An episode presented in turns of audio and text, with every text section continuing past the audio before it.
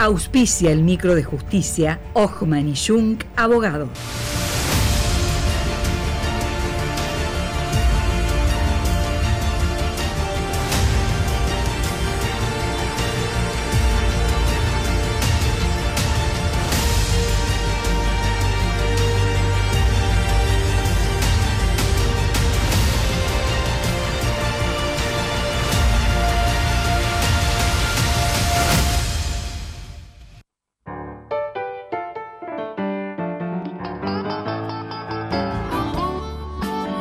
Fallos, tribunales, expedientes.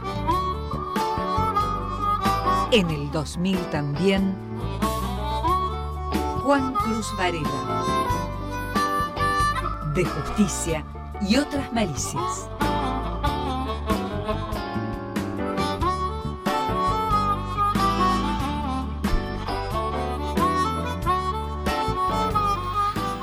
Hábleme del iraní. Bueno, el señor que se llama Keifi Mojtaba. ¿Cómo? Keifi Mojtaba. Mojtaba. Que se había presentado en su momento como Hassan Assad. Eh, el turco Assad. No. Mm. Este, bueno, está, ha cumplido recientemente un año detenido en, el, en, la Argentina y está contando los días para, eh, perdón, detenido en la provincia de Entre Ríos. Sí. Y está contando los días para irse del país. Ajá. ¿Y, en qué cuenta? Bueno. En, iraní. Le, el, la noticia es que hoy iba a sustanciarse un juicio. Perdón, ¿en, qué cárcel está? Porque él estaba primero. Está en la unidad penal número uno de Paraná. Claro, él, primero había estado en Concepción de Uruguay, me parece, ¿no? Sí, estuvo. En realidad no llegó a estar en la cárcel de Concepción de Uruguay, estuvo detenido un tiempo en una comisaría, después lo pasaron a la granja penal El Potrero de Gualeguaychú, de donde quiso escaparse. Ajá y este, de ahí fue derivado a la cárcel de Paraná. Eh, literalmente habría que decir que el hombre está incomunicado, no por una decisión judicial, sino porque no hay nadie que le entienda cómo habla.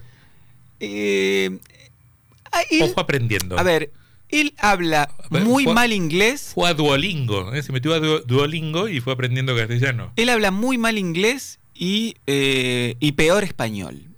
Pero eh, según me decían, sabe cómo hacerse entender. Ajá. Es y sin armas de fuego en la mano. Hay idiomas universales. Es un pillo, digamos. Ajá. Este, Tan pillo que, se truchó el nombre. ¿Se sabe por qué se cambió el nombre? Eh, no. Mm. No se sabe por qué se cambió el nombre. Pero lo, buscaba lo, buscaba Interpol con el nombre original. Hay una serie de enigmas respecto de esto. Este... Pero se sabe si estamos vamos a liberar a un cuatro de copas o al principal bueno, terrorista No he podido arrancar la columna todavía, así que cuando me dejen ya le voy a preguntar. Tenemos ansiedad, Varela. Usted está, diciendo mucho Gregre para decir Gregorio. Este hombre eh, hoy se iba a sustanciar un juicio en el cual este hombre iba a ser juzgado por el uso de un documento un documento de identidad ajeno. Mm, mm. El juicio finalmente se suspendió y se presentó un acuerdo, un juicio abreviado, por el cual el, iraní de 28 años va a este, cumplir, digamos, una pena de un mes, de un año y un mes de prisión. El mes que viene va a quedar en libertad, habiendo cumplido la pena. Muy bien. Y ha manifestado en algunas reuniones que ha tenido con gente que lo, que lo ha ido a ver, que eh, quiere irse del país. Dice que ha sido tratado muy mal en la Argentina. Estuvo, está, preso.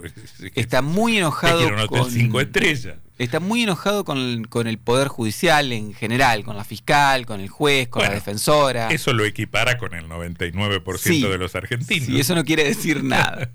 este, la cuestión es que, bueno, este hombre, a ver, no está claro por qué se cambió el nombre. Llegó a la Argentina en el año 2021, un periplo eh, que, lo, que lo tuvo eh, trajinando por América Latina desde el 2016.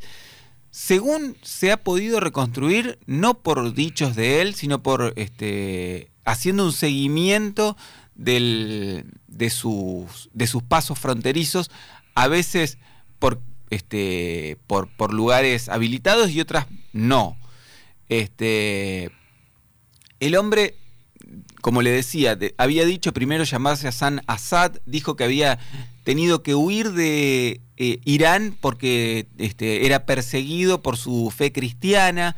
Después se supo que se llamaba Keifi Mojtaba, eh, que nació en una, efectivamente en Irán, en una zona que está este, cerca de la frontera con Turkmenistán y que tenía un antecedente, una causa pendiente por un delito de hurto. La verdad que es una causa menor. Irán nunca reclamó su este, extradición. ni siquiera este, se interesó por, por el estado de este, de este ciudadano mientras estuvo detenido.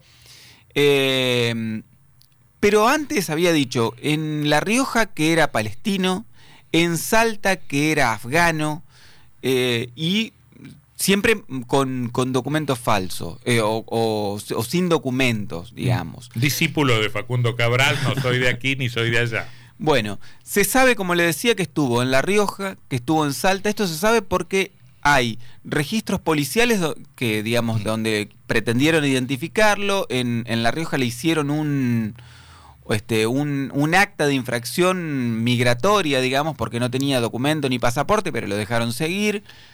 ¿Por eh, dónde entró a la Argentina? ¿Se Se cree que entró por Salta, eh, por algún paso no habilitado en Salta, en el año 2021. Eh, y otro, un informe policial dice que al menos en los meses anteriores a, que, sea detenido en, en Concepción del Uruguay, estuvo en la ciudad autónoma de Buenos Aires dedicado a la recolección y venta de latas de aluminio. Una especie de changarín, eh, digamos, eh, muy, muy, digamos, viviendo casi en la pobreza. Iraní, que entra por un pasaje clandestino de la frontera salteña y juntador de aluminio es como que reúne todas las características para que te metan preso en, cinco minutos. Sí, y así lo hicieron. Eh, digamos. Encima no hablaba, mm, como le decía, mal inglés, es peor el castellano, con, dificultades para, para, comunicarse. Es el sospechoso ideal. Sí, y en ese momento usted recordará cuando lo detuvieron que eh, el hombre eh, digamos, cayó en un momento en el que estaba en discusión qué es lo que hacía un avión con pasajeros y tripulantes iraníes. recuerdo. Eh, bueno, todo eso era un cóctel que lo, ponía en una situación muy complicada. Bueno, eh, está el, hoy se presentó el acuerdo del juicio abreviado. Está, ah, lo habrá defendido un defensor de oficio. Defensor oficial, sí. Defensor oficial. En su momento la defensa oficial tramitó eh, un, um, reconocimiento para, por un comité para refugiados, pidió que se le reconozca ese estatus eh, no, no, se le reconoció ese, esa condición. Eh, está detenido por, primero porque no se conocía su identidad y entonces eh, eso se consideraba que era un riesgo procesal porque había mentido este, respecto de su, de su identidad, de su nacionalidad. Después, porque no había, digamos, por, por su condición de nómade no había posibilidades de ubicarlo si, si era dejado en libertad y además por este, este hecho de que había pasado varios pasos fronterizos eh, sin ser detectado, de, modo que se le reconocía esa, esa habilidad. Bueno, eh, concretamente estamos a la espera de que el acuerdo sea homologado. Si el acuerdo es homologado. Eh, ¿Dónde se, eso es en la justicia provincial? El Tribunal Oral Federal de Concepción del Uruguay. Ah, la justicia federal de Concepción del Uruguay. Eh, si el acuerdo es homologado, eh, este hombre va a cumplir ese año y un mes de prisión y el 23 de julio próximo debería quedar en libertad. Yo quiero que usted a las 8 de la mañana del 23 de julio esté en la puerta del penal. Hemos hecho gestiones y él no quiere hablar. Ajá, pero, eh, pero verlo pero a, la, salida con el bolsito. Eh, este... Para ver para dónde, para dónde se dirige. Sí. Acompáñelo a la terminal. Bueno, lo que ha dicho es que quiere irse a vivir a Brasil. Ajá. Eh, por esto que le decía, eh, está muy enojado con, el, trato que ha recibido en la Argentina, especialmente del, Poder Judicial. Pero tiene DNI para pasar la frontera. Bueno, lo persiguen más que a al día. No puede volver a Irán. en Argentina lo persiguen, ahora va a ir a Brasil. Esa ¿eh? es una, lo va a agarrar el juez Moro. Esa es una cuestión bastante difusa, digamos, si, si va a poder, cómo va a ser. en principio no va a ser expulsado del país, era una de las posibilidades que, se contemplaba. Ciudad ciudadano extranjero condenado por, por la justicia, eh, bueno, no va a ser este, expulsado del país. Irán, como le decía, no reclamó su extradición, no tiene antecedentes penales, eh, de modo que puede transitar libremente en la medida en que consiga el documento de identidad. La historia del iraní detenido en Entre Ríos, Juan Cruz Varela.